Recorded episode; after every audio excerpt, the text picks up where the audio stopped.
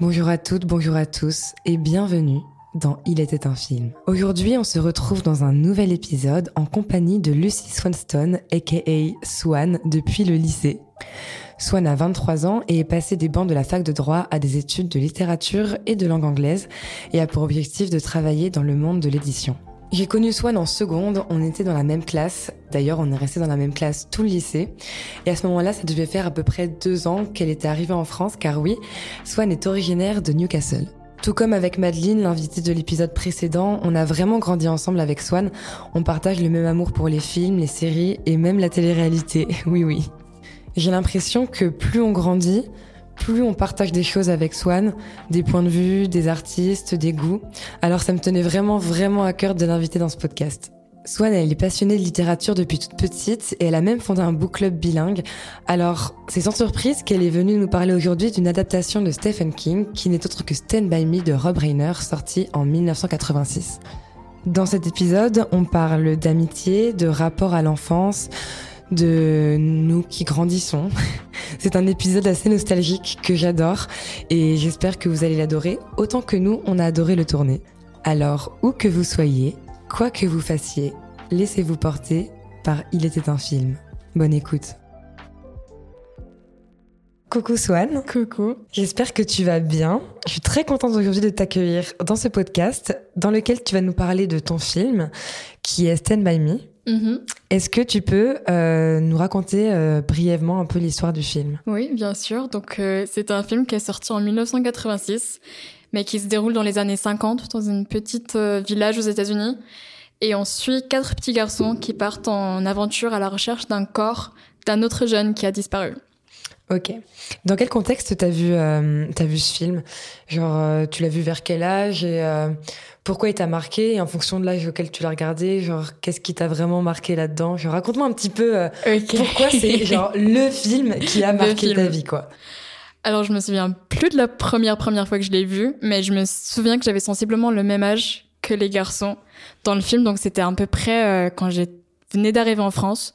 13-14 ans 13-14 ans, ouais. Et Donc, euh, c'est une année où j'ai consommé énormément de, de médias et de films, surtout anglophones, parce que j'étais quand même très sectaire Ouais. à l'époque.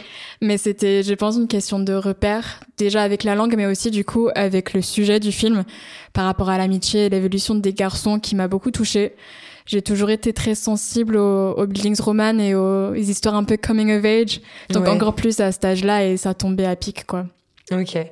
Bah écoute, c'est vrai que c'est un film que j'ai vraiment adoré. Bah du coup, je l'ai découvert euh, grâce à toi. Enfin, je le connaissais, mais euh, jamais j'avais sauté le pas. Tu sais, c'est ce genre de film un peu culte où t'as une liste longue co- comme ça de, de films cultes et tu te dis, je vais les regarder, mais tu trouves jamais le temps. Et c'est ça que j'aime aussi avec ce podcast, c'est que ça me fait découvrir toujours euh, plein plein de films. Et en fait, j'ai adoré. Et honnêtement, euh, c'est, je pense, le film que je serais le plus susceptible euh, de revoir. Là, si dans l'année je dois le revoir ou le faire découvrir à quelqu'un, je le regarde avec plaisir, tu vois. Chouette. Et vraiment, j'ai vraiment adoré. Et comme toi, genre, c'est c'est tellement touchant, je trouve, ces petites histoires comme ça où tu vois des juste des, des, des, des personnes bloquées à un certain âge et que tu vois vraiment la représentation de ce que c'est que d'être à cet âge-là, dans cette époque-là, avec cette vie-là. Enfin, où c'est vraiment l'histoire est plus centrée là-dessus Ouais, que finalement sur euh, le corps qu'ils vont chercher au final, en fait. c'est clair. Donc euh, c'est vraiment chouette. Euh, donc c'est une adaptation de la nouvelle de Stephen King du même nom, il me semble. Non, Non c'est The, The Body, le, la nouvelle. Et Ok. Stand By Me, le film, du coup. Ok. Et, euh, et du coup, donc toi, t'adores la littérature et donc t'aimes beaucoup les adaptations. Ma passion, Ta vraiment. passion. Et est-ce que tu trouves que euh, le film est fidèle à la nouvelle? Oui.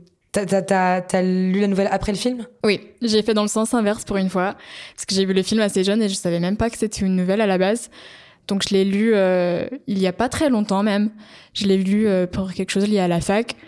Et c'est vrai que le film est extrêmement fidèle à la nouvelle, que ce soit l'action ou même la dialogue, c'est les mêmes répliques, les mêmes choses qui sont dites. Il y a quelques différences, je pense qu'il y a certaines... L'historique des personnages sont plus développés dans Mm. le, la nouvelle, mais leur état, à l'âge qu'ils ont au moment du film, c'est beaucoup Ouais. plus développé. Euh, les quatre garçons sont plus développés, alors que dans le livre, c'est surtout Gordy et Chris. Mm. Et après, sinon, euh, il y a aussi une petite passage, une tentative d'écriture de Gordy, le personnage principal qui après devient écrivain plus tard. Ouais. Un passage de quelque chose qu'il a écrit quand il était à la fac que j'ai pas aimé du tout. Et que enfin c'est bien du coup que c'était pas dans le film ça avait pas trop sa place mais à part ça c'était vraiment une adaptation très réussie. Et est-ce que tu trouves euh, parce que euh, le film il est il est enfin du coup moi quand j'ai appris que c'était une adaptation de Stephen King j'étais assez surprise parce que moi les adaptations de Stephen King que je connais au cinéma c'est beaucoup plus sombre. Il y a une ambiance qui est quand même vachement dark. Alors que là c'est hyper euh, enfin est-ce que je peux dire joyeux euh, Oui et non? Mais je veux dire, c'est c'est quand même drôle. Enfin, c'est c'est c'est mm. comique, c'est un peu une comédie. Euh, enfin, moi, tout le long du film, euh, j'ai eu des petits sourires, j'ai rigolé et tout. Je voulais savoir si la nouvelle était plus sombre que le film, ou est-ce que c'est dans l'ambiance, est-ce que dans la nouvelle, t'as retrouvé la même ambiance que dans le film ou pas? Parce que surtout que c'est compliqué vu que toi t'as vu le film avant. Donc je pense que tu projetais du coup les personnages sur. Mais du coup, ouais, est-ce que c'est c'est plus sombre dans l'écriture ou pas du tout? Ou au contraire, tu trouves que c'est une des nouvelles de Stephen King qui est la plus, euh, ah, la bah, plus joyeuse Ça, déjà, par rapport à Stephen King, c'est sûr que c'est un des ses... C'est plus light, si je peux dire. Même ce que tu as dit par rapport à ses autres adaptations, même lui, il est pas forcément convaincu à chaque fois. Il a détesté The Shining, par exemple, alors que celui-ci, il a adoré. Donc ça, c'est cool. Mais c'est vrai qu'il y a quelques éléments plus dramatiques dans la nouvelle. Euh, je vais pas faire des spoils, mais enfin, j'imagine que des personnes vont enfin, ont peut-être pas lu ou peut-être pas vu, mais la fin notamment change légèrement, mais de manière plus sombre dans le livre.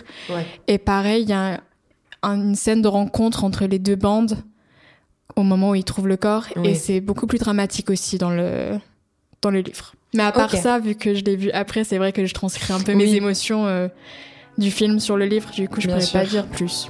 Je vois.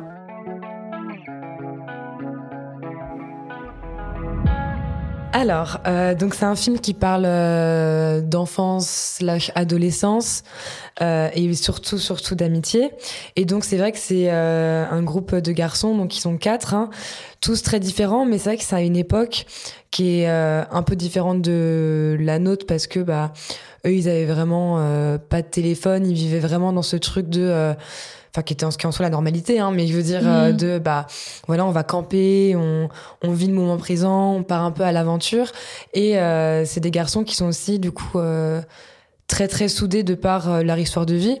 Et je trouve que c'est quelque chose qui se perd peut-être un petit peu aujourd'hui chez les ados ou même nous. Enfin nous on avait même si on n'avait pas de téléphone forcément à cet âge-là on avait quand même un aspect un peu internet, film, réseau, enfin chose qu'ils n'avaient pas forcément à l'époque.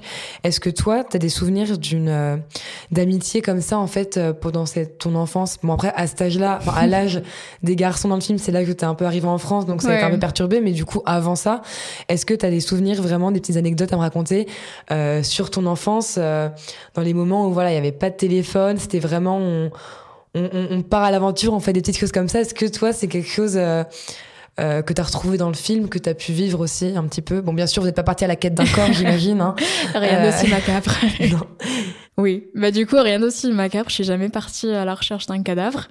Mais euh, enfin, j'ai grandi dans un petit village au nord de l'Angleterre, donc il y avait ce truc d'être jamais très loin des amis et jamais très loin des bêtises à faire aussi. Pareil, notre école était dans un village à côté, donc tout le monde se connaissait. Et c'est vrai que... Un peu en mode Star the Low. Euh, un peu là, oui, c'est clair. Non, vraiment. le petit village aussi, euh, je te montrerai après si tu veux.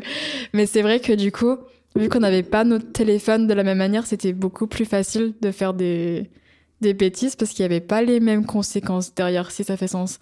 C'était, on était beaucoup plus déconnectés de, enfin des conséquences tout simplement. Ouais. En termes d'anecdotes, euh, bah, tu le connais déjà l'histoire. Je sais pas si euh, l'histoire Coca. Euh, bref, c'est un peu dans la même... je pense que ça peut intéresser. c'est marrant. C'est un peu dans le même veine parce que c'est une histoire d'empoisonnement. Personne n'est mort heureusement, mais oh là là, c'était une expérience scientifique qu'on a fait dans un cours de sciences. On devait faire notre propre projet et on a décidé de étudier la réaction chimique, étudier c'est des grands guillemets, hein, mais de regarder la réaction chimique entre le coca et les mentos quand on mhm. met dedans et que ça explose. Bref, au bout de la, la quatrième séance où on s'amusait juste à faire exploser des bouteilles dans la cour, la prof nous a un peu mis la pression Et on a décidé de faire une étude comparative, si je peux dire, avec les différentes marques de Coca-Cola et notre propre recette aussi. On a dit une Coca maison, ça, voilà, ça rentre dans le truc et on a foiré pas mal. On a mis du, de l'huile essentielle aromathérapeutique à la place de l'huile de lavande comestible. Et c'est. Ça a dû détruire le bide, ça. Moi, ça va. J'ai pas le souvenir d'être mal, mais c'est vrai que on a passé toute la journée. Bah, comme tu dis, vu que c'était avant les portables et tout, on a un peu vécu ça dans le drame parce que nos parents étaient pas au courant. Et on a passé la journée au téléphone avec l'hôpital qui nous posait plein de questions de pourquoi on avait fait ça, les quantités, les marques et tout. Et bah, il y avait un garçon particulier qui s'est resservi plusieurs fois. Et il n'était pas venu en cours le lendemain, donc on s'était quand même posé la question. Et maintenant, on en rigole, mais c'est vrai que sur le coup. Euh, oui, bah, j'imagine que ça devait pas être très drôle, quoi, de se dire, voilà. ça se trouve, j'ai tué quelqu'un. Bah, on a eu un petit peu peur, à, cause de l'huile de lavande. Super. Euh, toi, t'étais comment euh, T'étais comment à 13 ans? Parce que justement, vu que t'as eu ce parcours euh, bah, un peu atypique de, euh, bah, en fait, ton adolescence, elle a été coupée par ton arrivée en France, parce que ta maman est française à la base, mais t'as grandi en Angleterre. Donc, du coup, il y a vraiment ce truc de, bah, t'as as eu un gros changement, en fait. Donc, toi, dans quel état d'esprit, genre, t'étais par rapport justement à, bah, l'amitié, à tout ça, en fait, euh, à 13 ans, quoi? À 13 ans. C'est une très bonne question.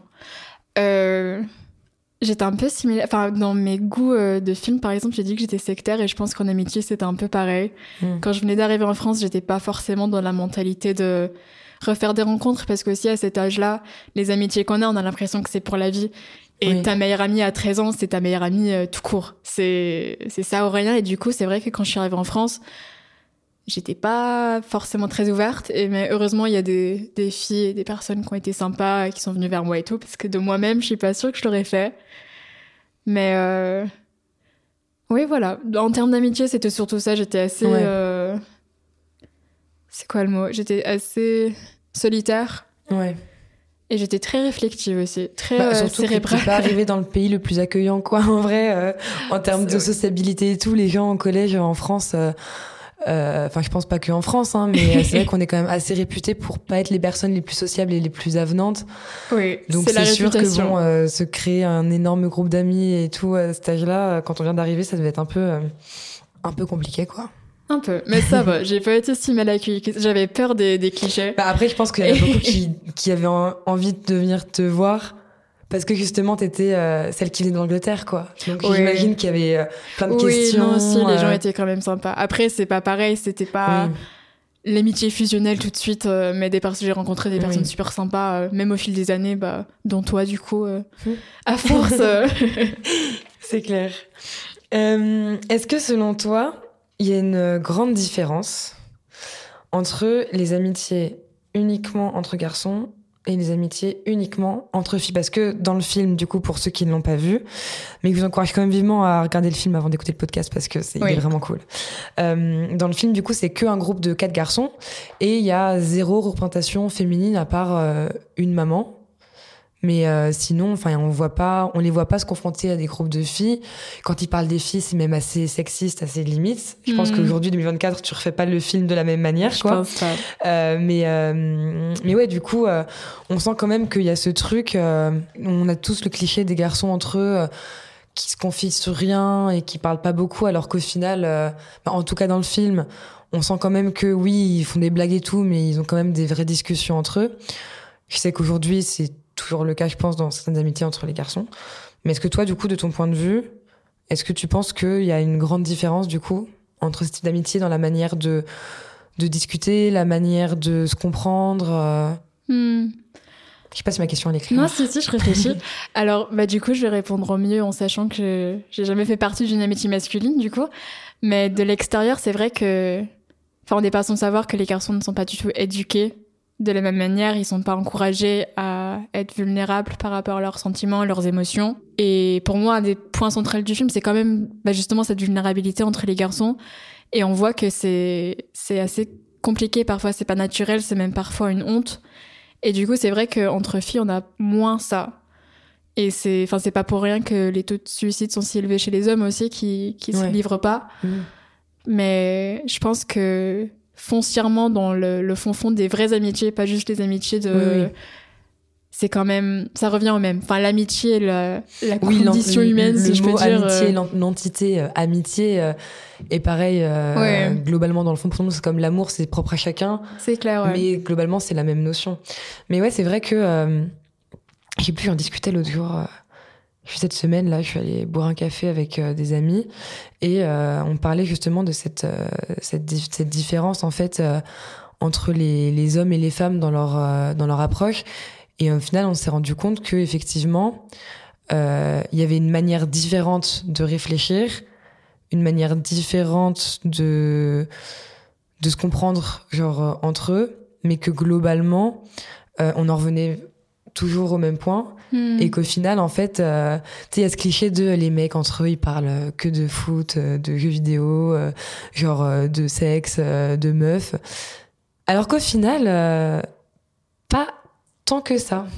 Et qu'en fait c'est presque plus les meufs enfin, après bon c'est propre à chacun encore une fois mais euh, que c'est peut-être plus les meufs qui sont dans ces délires là en fait que euh, que les mecs quoi.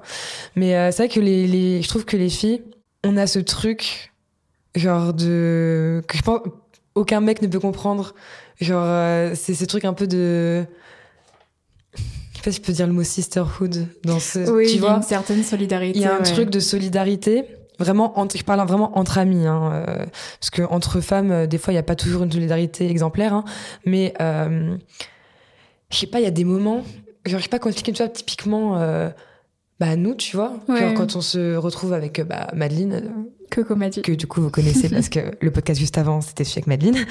Euh, Il y a ce truc quand on est ensemble qui est, qui est indescriptible, tu vois. Ouais. C'est ce truc de on, dans nos manières de dialoguer, de, de, de penser, dans, dans ce qui nous rapproche et tout.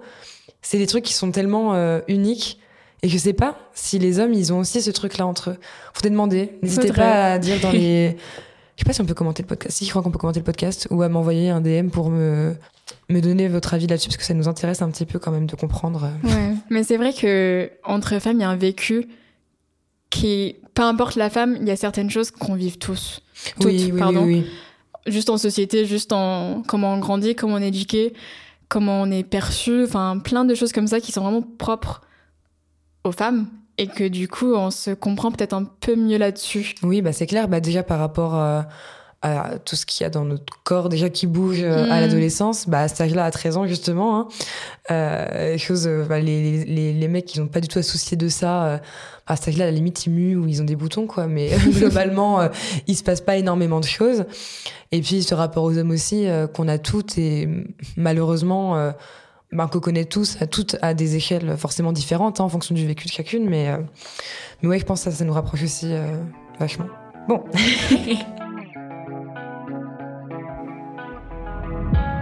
On va passer à la troisième partie du podcast. Alors là, alerte spoiler, euh, ceux qui n'ont pas vu le film et qui n'ont pas envie d'être spoilés, on va spoiler parce qu'on va parler de la fin du film parce qu'il y a J'ai fait l'effort de pas spoiler de tout à l'heure. oui, mais je, voulais te le dire, mais en fait, ça m'est sorti de la tête. Euh, donc, on va spoiler des choses. Donc, euh, si vous, ça vous embête pas, vous pouvez continuer, mais si ça vous embête, mettez pause, allez regarder le film et revenez après.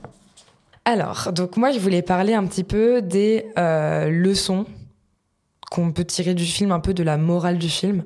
Si mon prof de scénario m'écoute, euh, il va rigoler parce que je détestais ça en cours. c'est quoi la théorie du film? C'est quoi la morale? Il est toujours à côté de la plaque. Donc ça se trouve là je me trompe, mais bon. Euh, moi j'ai retenu quand même deux choses. Première chose, euh, il y a ce truc par rapport à Chris. Donc pour situer un petit peu, Chris c'est l'enfant qui vient d'un milieu assez précaire, qui a un frère qui est un peu euh, un peu racaille on va dire, genre un peu euh, un peu Gang affiliated. Ouais, c'est ça. Genre, euh, bah, c'est un peu un bad boy, on va dire. Euh, et donc, euh, donc voilà, donc Chris est un peu catégorisé comme, enfin, de, de prime abord, quand on le voit dans le film, on se dit ouais, c'est c'est le cancre, euh, il fume des clopes, euh, il s'en fout un peu. Alors qu'au final, c'est quelqu'un qui a énormément de rêves et d'aspirations, qui est très intelligent, qui a une intelligence émotionnelle qui est quand même hyper forte pour son âge, et qui a un rêve, c'est euh, de devenir euh, avocat. Enfin, je sais pas si c'est son rêve, mais en tout cas, il veut faire des grandes études. Genre, Ouais. il veut, euh, il veut step up socialement. Il a Mais toujours été contre l'injustice. Et... Exactement. Mais il se dit que euh, ce sera pas possible parce que bah, son milieu social fait qu'il pourra jamais intégrer ça, comparé à Gordy. Go- Gordy, pardon. Gordy. Gordy. À Gordy, euh, qui lui est le seul des, des quatre garçons qui vient d'un milieu plus aisé, en fait. Et donc, à un moment, ils ont une grande discussion quand on est dans les bois, en mode, euh, voilà, toi, Gordy, tu vas réussir à faire de la prépa et des grandes études, alors que moi, je suis condamnée à aller en techno, euh, machin chose, quoi. Et puis, à la fin du film, en fait, on apprend que Chris a finalement... a finalement pu devenir avocat, a pu intégrer une prépa avec Gordy. Donc, c'est les deux qui se sont vraiment euh, suivis jusqu'à ce qu'un drame euh, surgisse. et, euh, et du coup, moi, je voulais savoir si, selon toi, sans rentrer dans un grand débat euh, politique, hein, mais est-ce que, selon toi, à notre époque, c'est toujours possible euh, de suivre ses rêves et de vraiment step up socialement euh, quand on vient d'un milieu euh, précaire? Je sais que c'est euh, Hmm. Quelque chose qui fait vachement débat ces dernières années depuis le Covid, depuis plein de choses où c'est des sujets qui reviennent beaucoup dans l'éducation, etc. par rapport à la précarité et par rapport au fait que, bah, en fonction d'où on vient, genre, on n'a pas les mêmes euh, avantages. Hein. C'est sûr. Et est-ce que, selon toi, du coup, c'est toujours possible? Est-ce que c'est, euh, c'était plus facile avant que maintenant ou inversement? Et est-ce que pour toi, il faut toujours continuer de rêver, d'avancer, de suivre ses rêves ou pas? Enfin, si tu me dis Spoiler, non. oui.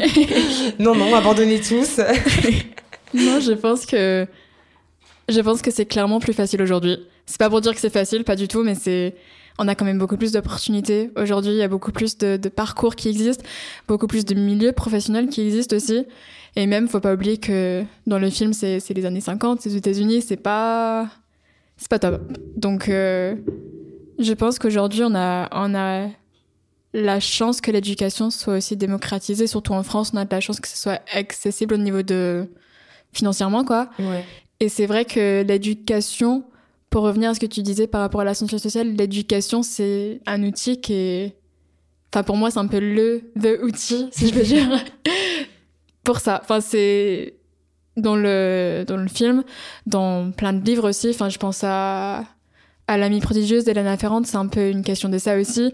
Euh, Annie Arnaud, elle a écrit un livre, La Place, qui, chron- enfin, qui suit un Mm. peu sa relation qui évolue avec son père pendant qu'elle, elle évolue dans sa carrière, dans sa position en société, tandis que lui, il reste ouvrier. Et c'est vrai que c'est possible. Enfin, tout est possible, j'ai envie de dire. Mais il faut pas oublier qu'il n'y a pas, enfin, comme tu disais, l'égalité des chances n'est pas là. Hmm. On a tendance à penser aussi, je pense, que qu'on est dans une société un peu méritocratique, alors que, à mon sens, pas tellement. On a tendance à penser qu'il suffit de, de travailler dur et de persévérer et qu'on finira forcément pour, par atteindre nos objectifs, sauf que c'est pas le cas pour tout le monde. Je pense que, comme on a vu avec Gordy dans le film, il- c'est très important d'être bien entouré Ouais. et de, de suivre ses rêves quand on peut, parce que c'est vrai qu'on on oublie aussi souvent que la possibilité même de suivre ses rêves, que ce soit de faire des études ou de lancer son business ou, ou peu importe, c'est aussi un, un privilège dans le sens où on choisit ça par rapport à la sécurité, si ça fait sens. On choisit Oui. de faire des études ou de, de fonder quelque chose d'instable plutôt que de travailler. Et c'est vrai que c'est pas une option pour tout le monde. C'est pas envisageable forcément de. Oui, c'est clair. Bah, il y en a qui ont la chance de bah, pouvoir lancer des projets euh, sans forcément soucier de l'aspect financier parce qu'ils ont déjà une sécurité de base, et d'autres pour qui ça va forcément prendre plus de temps parce Mhm. qu'ils ont le, bah, l'obligation en fait de trouver un taf qui leur prend du temps. euh, pour subvenir à ces projets-là. Donc, il y a des gens pour qui ça va aller plus vite que d'autres.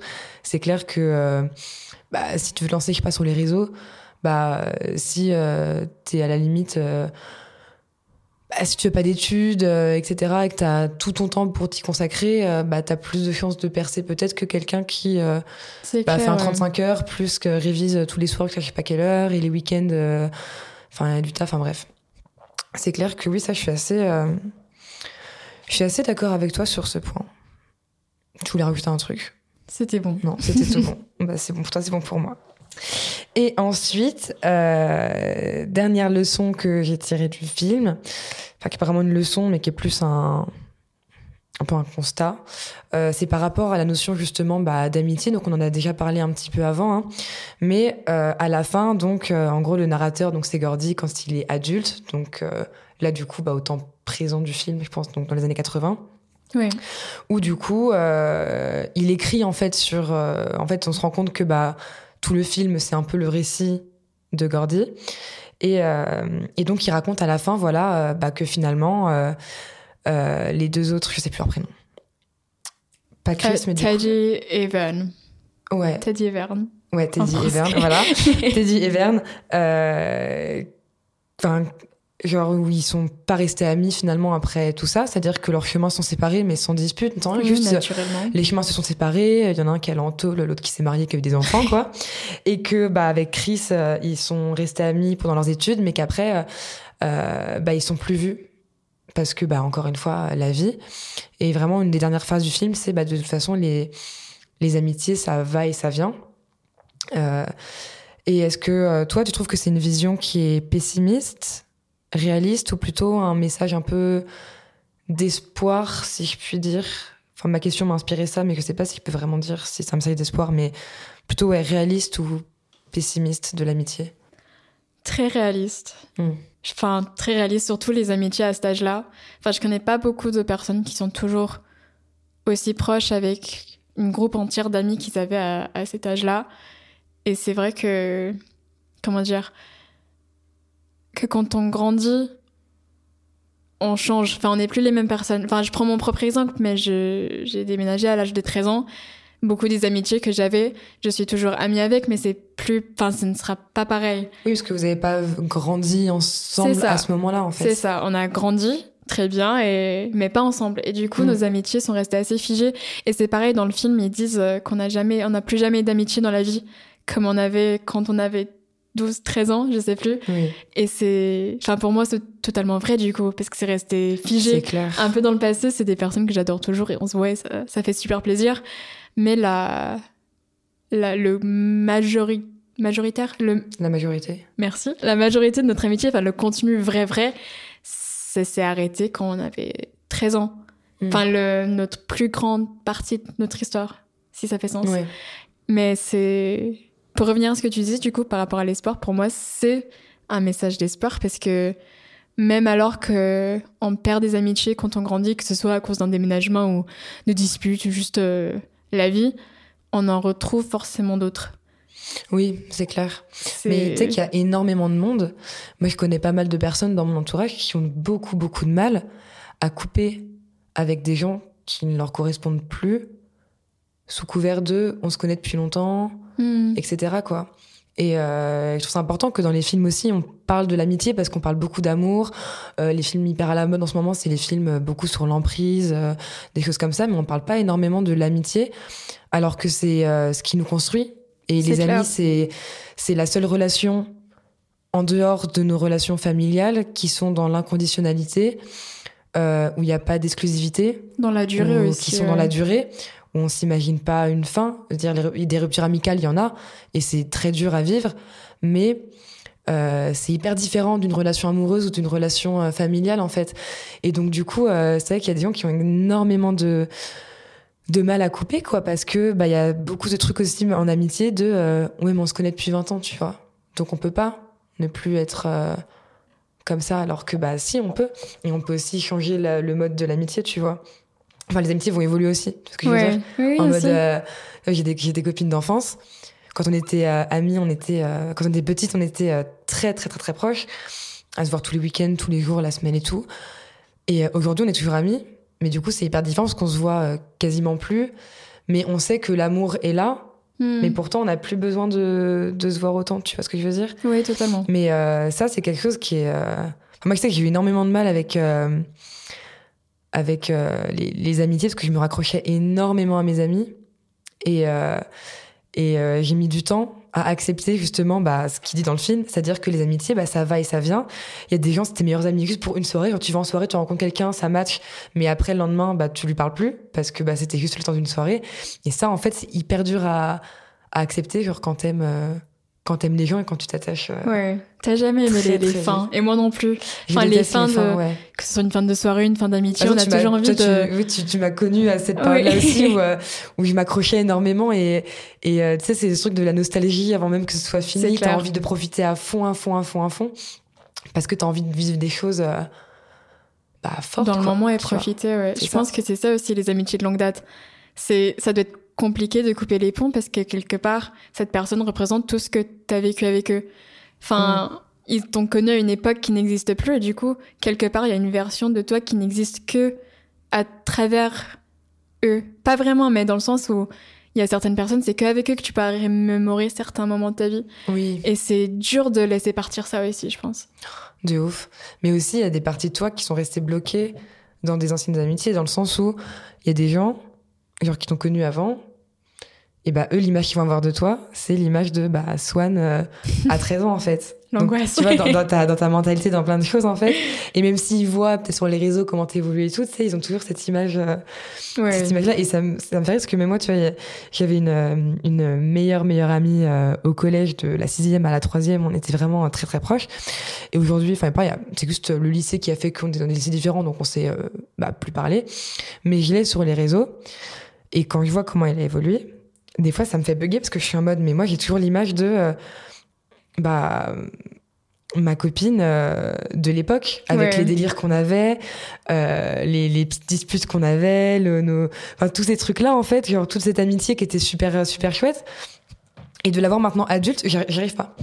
Alors qu'on a le même âge. Hein. Oui, oui. Et, j'ai l'impression que j'ai évolué pas elle, alors qu'elle a beaucoup évolué aussi, énormément. Mais d'ailleurs, si elle écoute ce podcast, euh, coucou. elle se reconnaîtra, si je elle pense. Se sent euh, et euh, mais voilà, il y a ce truc de, ouais, genre je la vois. Je sais qu'elle a grandi, hein, mais j'ai toujours l'image d'elle à 11, 12, 13, 14 ans. C'est comme les petits frères, les petites sœurs, les cousines. Les... Ah non, mais moi, ma petite sœur, là, c'est l'angoisse. Hein. Mes cousines, c'est pareil. on en parlait, je crois, l'autre jour. C'est ce truc, là, ma petite sœur, elle a 14 ans. Elle est dans la pièce à côté, coucou Mia. euh, et dans ma tête, euh, je sais qu'elle a 14 ans. Je discute avec elle euh, de plus en plus de sujets méga sérieux et que bah, plus on va grandir, plus on va être sur un pied d'égalité et que euh, limite, des fois, c'est elle qui, qui nous donnera des conseils, quoi, parce que c'est notre génération, parce que tous ces trucs-là. Mais dans ma tête, ma sœur, ça, elle a toujours 8 ans. J'ai fait une, mmh. fixette à l'âge de 8 ans. Je sais pas pourquoi. Parce que c'est là où mes parents sont séparés, donc j'ai dû fixer en mode, elle a 8 ans.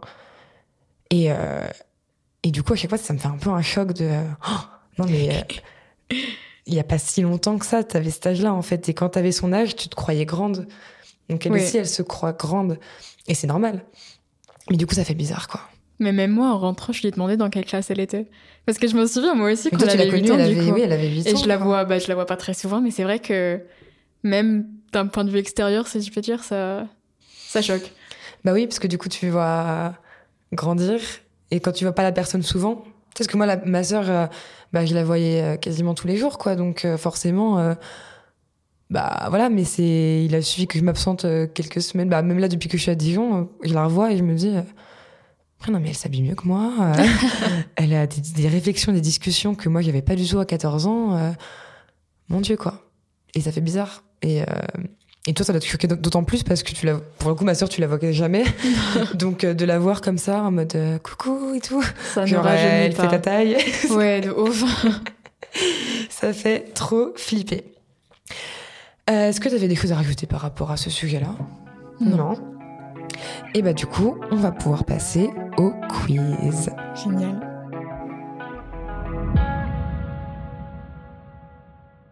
Donc, on va passer au petit quiz de fin, mon moment préféré.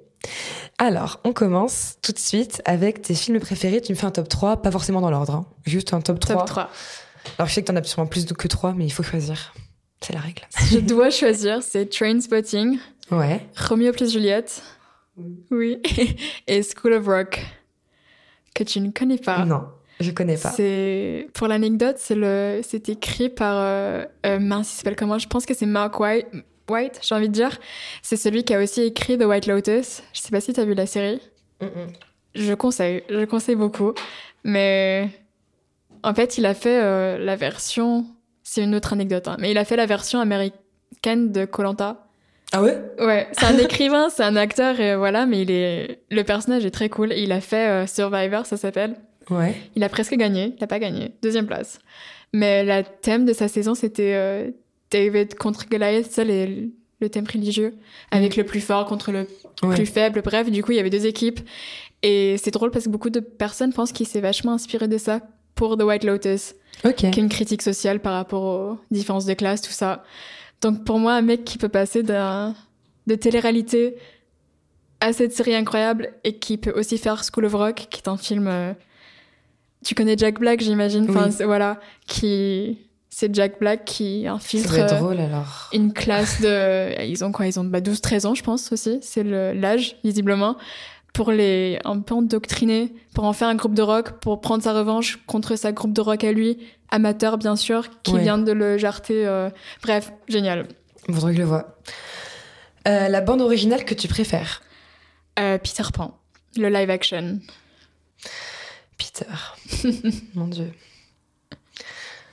Les filles, euh, dites-nous si, ou même les garçons, hein, si vous avez crushé aussi étant enfant sur euh, Peter Pan dans le live action. Je pense que on a toutes euh, succombé au. On est tous passés par là. Ton réalisateur ou ta réalisatrice préférée? Alors, je triche un peu, je vais en donner deux, parce que c'est Ouais. vraiment entre les deux. Euh, Sidney Lumet, qui a fait 12 hommes en colère, qui Ouais. est un de mes films préférés, et Sofia Coppola aussi. Euh, J'ai revu euh, Virgin Suicide il y a quelques jours, enfin quelques, quelques semaines maintenant. Euh, c'est, je crois, quand j'ai commencé à m'intéresser au cinéma au lycée, c'est un des premiers films que j'ai regardé. Et euh, ce film, il m'a Ouais, ouais. retourné le cerveau. Mais j'adore ce film. Alors pourtant, il est un peu glauque, mais alors j'adore. Mais je l'ai vu pour la première fois il y a pas si longtemps. Ils l'ont repassé au ciné à, à Ouais. Lyon. je suis allée avec une copine et j'ai, je suis ressortie complètement à, à l'ouest. Bah, c'est, euh, c'est Maxime, Maxime, épisode 2, saison 1, euh, que tu connais du coup, Swan. Euh, parce que faut, savoir que Swan avait fait des photos quand on avait enregistré le podcast avec Maxime. Donc elle est un peu euh, habituée du podcast, on va dire. Mais du coup, il l'a vu il y a pas longtemps, il l'a vu au cinéma et il m'a dit, je sais pas s'il me l'a dit ou s'il l'a dit en story, genre je confonds un peu, mais en gros, ça m'a, il m'a dit ça m'a, ça m'a retourné Ça quoi. prend, ouais. Mais il est, ce film est trop trop bien. Genre, j'adore ce film. Euh, ton actrice préférée Emma Stone. Je dirais la même. Sans surprise. Sans surprise, la meilleure. La je l'ai meilleure de vu toutes. dans, j'ai vu Pauvre créature qui vient de sortir. Il faut trop que j'aille le voir. Incroyable. Il faut que j'aille le voir. Incroyable. Enfin, pour ceux qui ne sont pas allés le voir, c'est un livre aussi. Donc, si jamais, je le savais pas. Donc, je vais le faire dans le sens inverse. Ça m'embête un peu, mais c'est pas très grave. Bah, comme By Me. oui, bah justement. Mais du coup, euh, s'il y en a qui veulent lire avant de voir, euh, Il faut que j'aille le voir, je vais essayer d'y aller. envoyez-moi euh, un message. On va en discuter. Je vais essayer d'y aller la semaine prochaine. Mais euh, j'ai re, re, re, re, re- revu La La Land l'autre jour. En plus, j'ai pensé à toi. Euh, ton acteur préféré? Euh, Mark Rylance, qui n'est pas très connu. Je pense que quasiment personne doit connaître ici. Peut-être pas. Mais il a quand même fait des grands trucs. Il a fait, en termes de cinéma, dernièrement, il a fait Bones and All. Celui avec. Timothée Ouais, Chalamet. voilà. Il est fait The BFG. J'imagine que c'est le titre français aussi. C'est l'adaptation de l'histoire de Roald Dahl par rapport à le géant qui est très gentil. Je sais Non. pas si c'est comme ça en français. Peut-être pas, alors. On vérifiera. Et euh, mais il a passé la majorité de sa carrière à travailler euh, dans le Globe Theatre à Londres de Shakespeare. Ouais, donc c'est bien un acteur de théâtre à la base. À la base, ouais. Tu l'as déjà vu, toi, performer? Non, mais il a arrêté. euh, J'étais encore petite quand il a arrêté. Ah ouais. Donc si je pouvais retourner en arrière, oui, mais non. Ok. Euh, le film qui t'a fait pleurer Euh, Everything Everywhere All at Once. Moi, il m'a fait trop rire ce film.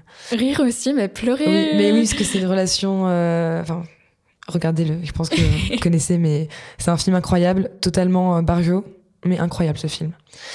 Euh, le film qui t'a fait rire, du coup? Euh, Shaun of the Dead, c'est un film de zombies britannique. Enfin, c'est une comédie très anglaise. Je peux même pas expliquer. C'est je un peu à la Scary Movie, genre dans ce délire-là de parodie. Ouais, parodie, un ouais. peu. Avec une humour bien euh, britannique. Ok, Je conseille. Je, J'adore je l'humour peux pas dire britannique, plus. je suis trop fan. Euh, le film qui t'a fait peur bah, tu me connais très bien, donc Mhm. tous les films Tous les films de d'horreur. d'horreur, je peux pas. Tu l'as, t'as été témoin même. Mais euh, celui que m'a fait peur dans le bon sens, enfin qui m'a angoissée où je, Mhm. C'était euh, euh, The Lovely Bones. Je connais pas le titre depuis le début. Je dis en anglais. Je suis désolée, je connais pas les titres en, en français. Mais c'est un film de. Je crois que c'est pareil. En... le titre me dit un truc. Ils Je l'ai pas vu, C'est possible. mais ça me Je dit un truc de ouf. Le titre québécois est différent, mais le titre français, c'est possible qu'ils l'ont gardé. Et c'est avec Stanley Tucci, que j'adore aussi, et Saoirse Ronan, et c'est une histoire de une jeune fille qui se fait tuer au tout Ouais. début, donc c'est pas un spoil. Et après, on suit un peu, elle est dans un espèce de pseudo-paradis, elle est quelque part, c'est très... voilà. Mm. Un et elle entre-deux un veille, petit peu. ouais, ouais. c'est ça. Et elle veille sur sa famille qui est en fait voisin du tueur. Oh. Et c'est, il y a une scène à la fin où c'est soit il va être euh, chopé, soit il va faire de sa sœur sa seconde victime. Oh my god, ok. Et Oh, j'adore traumatisant, traumatisant. Ok, bah je regarderai alors.